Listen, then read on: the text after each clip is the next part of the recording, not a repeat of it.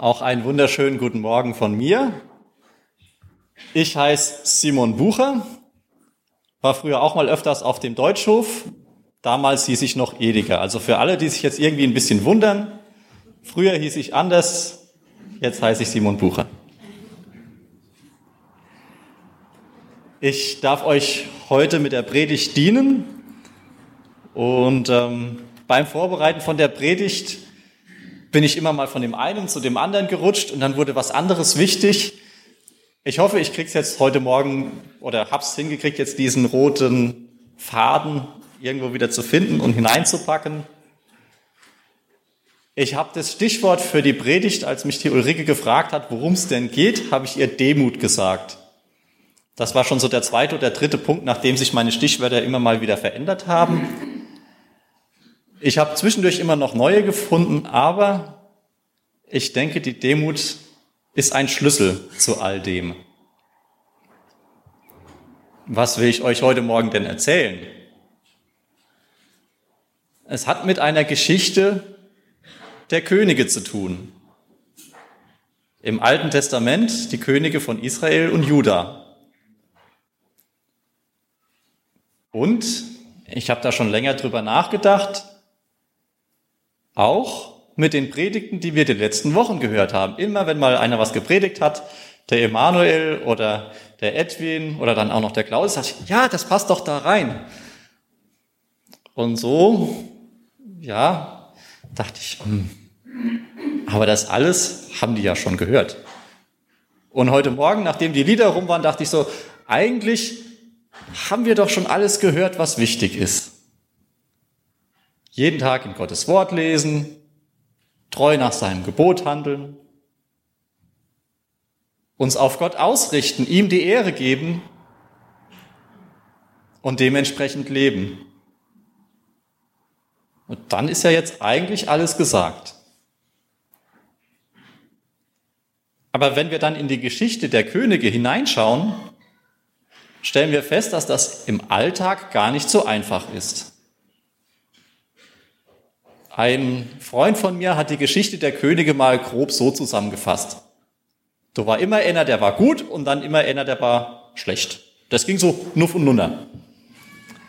Ist vielleicht ein bisschen blatt ausgedrückt, aber es hat schon eine sehr schöne Regelmäßigkeit, wie die Könige Israels und Judas auf die Gesetze und die Weisungen Gottes hören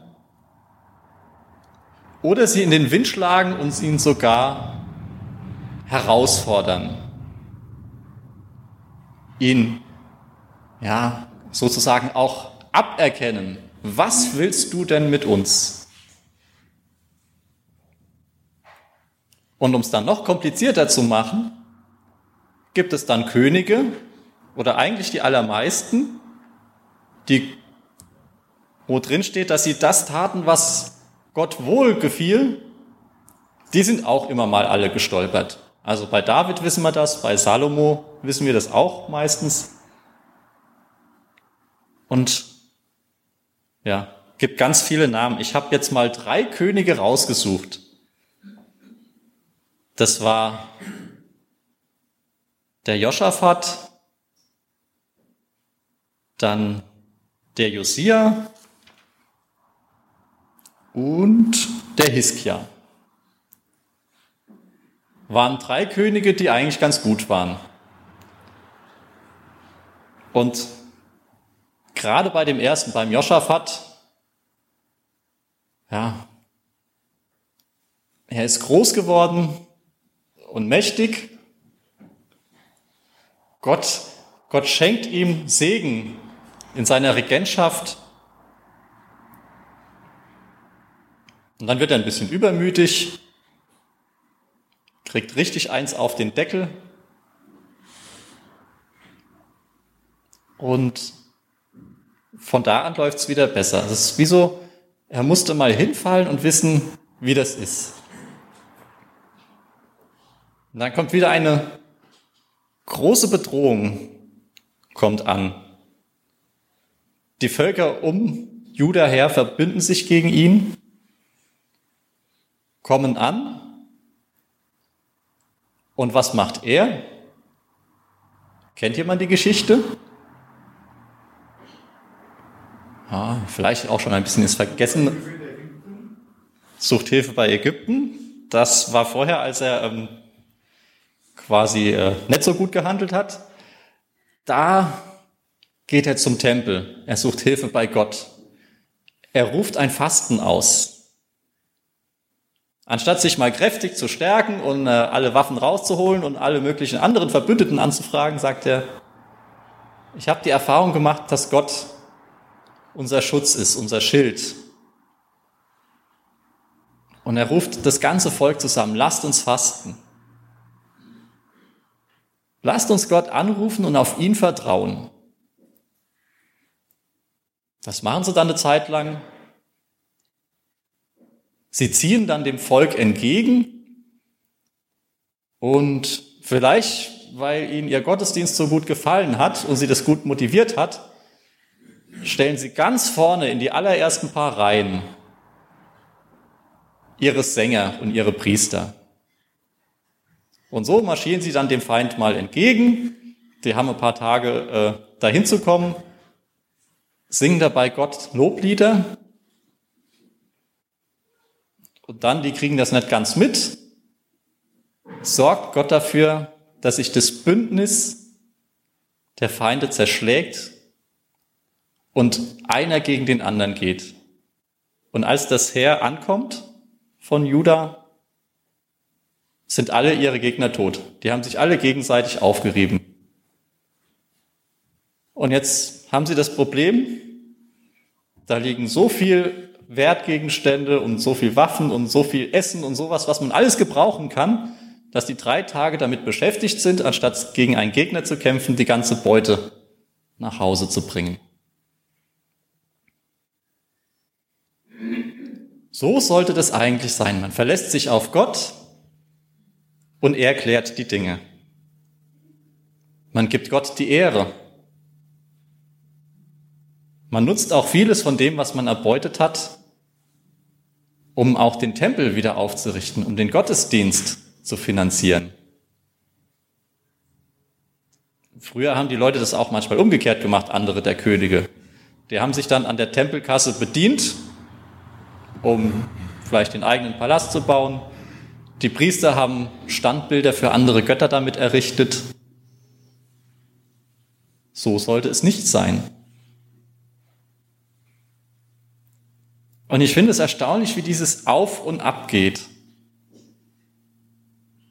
Es ist so fast von einer Generation zur anderen, fast als wollten die Kinder immer das Gegenteil von dem, was die Eltern gemacht haben. Manchmal springt das auch mal so über zwei oder drei Generationen. Aber es ist jetzt nicht so lange her, dass man sagen kann, naja, vor 300 Jahren hat mal der und der gelebt und das war so und so. Nein, eigentlich war das noch in dem Gedächtnis von dem Volk da.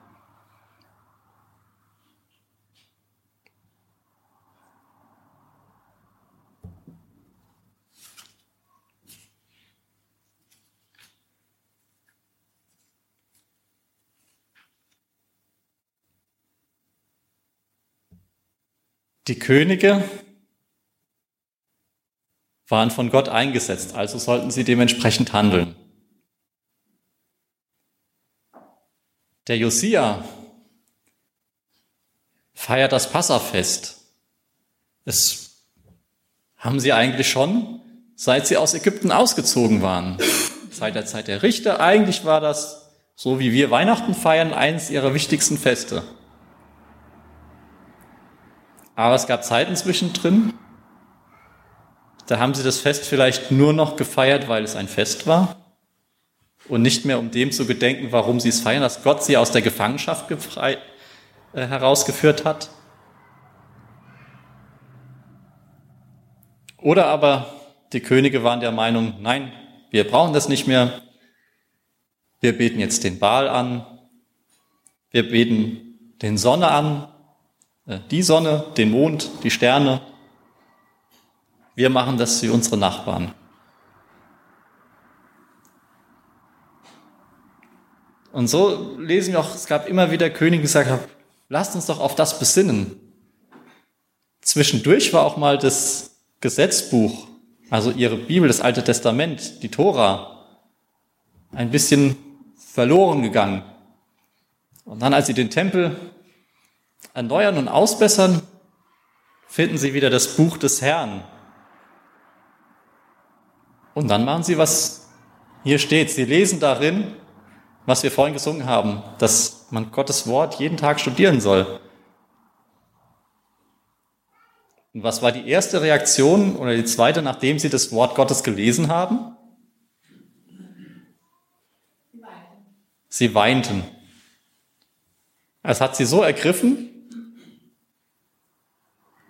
Sie weinten, haben sich vor Gott gedemütigt, haben gesagt, vergib uns unsere Schuld.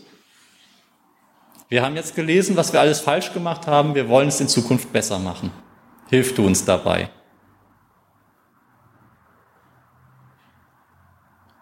Und ich denke, das ist auch so ein Geschenk von Gott zu sehen, was haben wir falsch gemacht? Und dann nicht unbedingt weiterzumachen, aber innezuhalten, vor Gott zu kommen, unsere Sünde vor ihm zu bekennen.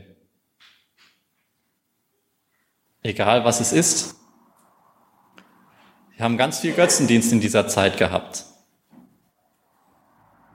Haben zum Teil ihre Kinder geopfert.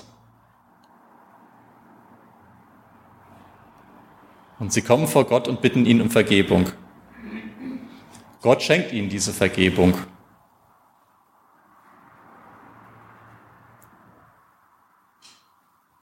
Hm. Und was haben wir jetzt mit diesen Königen von damals zu tun? Müssen wir Deutschland regieren? Hm. Zum Glück nicht, sage ich jetzt mal, zumindest für meine Person. Ich bin froh, dass ich diese Verantwortung nicht trage. Aber mit meinem eigenen Leben habe ich auch schon genug zu tun. Wenn ich dann ins Neue Testament hineinspringe, da bin ich dann froh, dass es Jesus gibt, der uns ein Beispiel dafür gibt. Wir können uns ein Beispiel an einer Person nehmen, die das, was im Alten Testament steht, wie man das leben kann.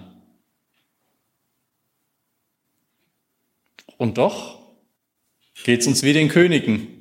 Wir stolpern immer wieder mal, machen Fehler, begehen Sünde.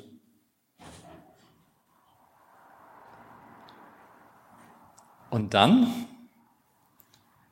finde ich einen schönen Vers im ersten Johannes. 1. Johannesbrief, Kapitel 1, ganz am Anfang.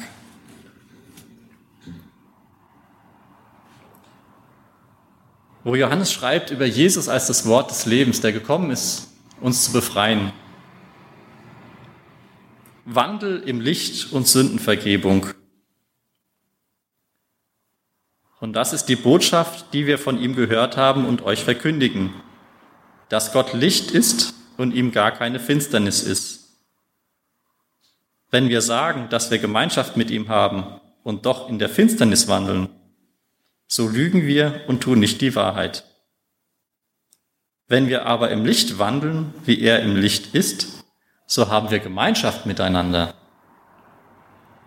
Und das Blut Jesu Christi, seines Sohnes reinigt uns von aller Sünde.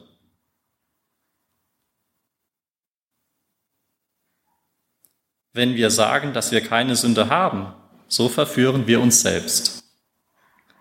Und die Wahrheit ist nicht in uns. Wenn wir aber unsere Sünden bekennen, so ist er treu und gerecht, dass er uns die Sünden vergibt und uns reinigt von aller Ungerechtigkeit. Und da kommt für mich wieder so ein bisschen was von der Demut dazu. Das Sündenbekenntnis. Die sind, damals ist dieses ganze Volk, hat gesagt, wir haben Fehler gemacht. Ich finde das manchmal sehr schwierig zu sagen, ich habe einen Fehler gemacht oder Sünde zu bekennen. Das ist etwas, was ich, ich sage mal jetzt bei uns im mennonitischen Kontext noch nicht ganz so fest verankert sehe oder erlebe, wie auch immer, vielleicht in den einigen Gemeinden mehr oder weniger.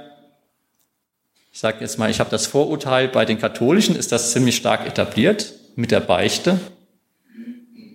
Es gibt auch Gemeinden, die das vor dem Abendmahl sehr stark praktizieren, dass man erstmal äh, noch vor dem Abendmahl Zeit gibt, dass sich die ja, Geschwister in kleineren Gruppen zusammentun und sich gegenseitig die Sünden bekennen. Das fände ich eine sehr große Herausforderung für mich. Das ist auch nicht immer ganz leicht. Ich habe das auch schon mal im Hauskreis gehabt, wo ich war, oder in einer Zweierschaft mit jemand da so regelmäßig mal ähm, seine Sünden zu bekennen, das, was man falsch gemacht hat, das hat mich damals ziemlich Überwindung gekostet. Aber danach war es immer sehr befreiend. Und man konnte wieder ganz neu an andere Dinge herangehen.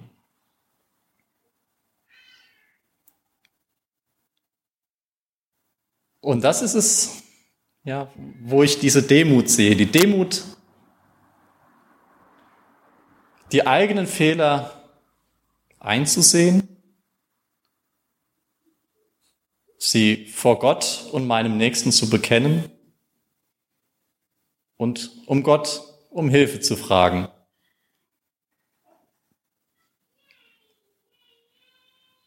Demut, ja, ich will jetzt fast sagen, nützt alles nichts ohne die Liebe, über die Claudius das letzte Mal gepredigt hat.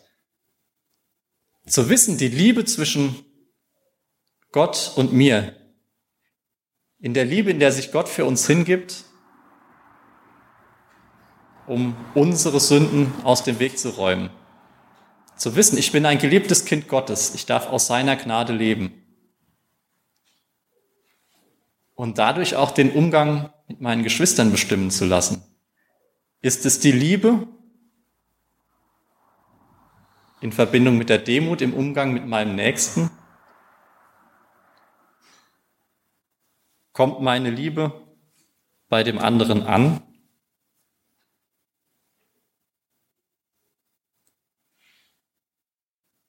Ich war gestern bei uns im Garten mit dem Aaron. Aaron ist mein dreieinhalbjähriger Sohn, der mit mir gerne heimwerkt. Und äh, ich habe mit meinem Schwiegervater zusammen äh, Brennholz für den Winter klein gemacht, habe einen kleinen äh, Verschlag gemacht, um das schön aufzusetzen und war damit sehr beschäftigt. Mein Sohn hat derweil mal in Ruhe mit Hammer und Nagel mit anderen Sachen gespielt. Aber dann hat er immer wieder gerufen, einer mir helfen, einer mir helfen. Ja, die Botschaft war ganz klar. Er kam nicht weiter. Oder vielleicht wollte er auch nicht weiterkommen. Er wollte Gemeinschaft mit dem Papa oder mit dem Opa und dass man das zusammen macht. Ich denke, das ist wieder was, wo wir ja, diesen Satz von Jesus annehmen können, werdet wie die Kinder, denn ihrer ist das Himmelreich. So wie mein kleiner Sohn im Garten sagt, so, einer mir helfen, Vielleicht sollten wir auch ab und zu zu Gott sagen, ich könnte jetzt vielleicht auch alleine auch machen.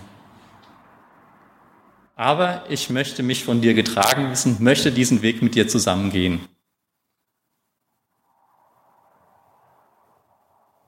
Denn ich glaube, die Demut hilft am meisten, wenn wir sie vorbeugend haben. Wenn wir versuchen, vorher schon auf Gott zu hören, bevor wir die Fehler machen. Dabei will uns der Heilige Geist helfen in der Nachfolge. Er will das Wort, das wir in der Bibel lesen können, in unserem Alltag lebendig werden lassen. Das wünsche ich euch für die nächste Woche, für die nächsten Wochen, Monate, Jahre, dass ihr tagtäglich Gott erleben dürft und einfach fragt, wie geht's weiter? Wie sieht mein Leben aus? Wie kann ich dir und meinen Mitmenschen in Demut, in Liebe begegnen? Amen.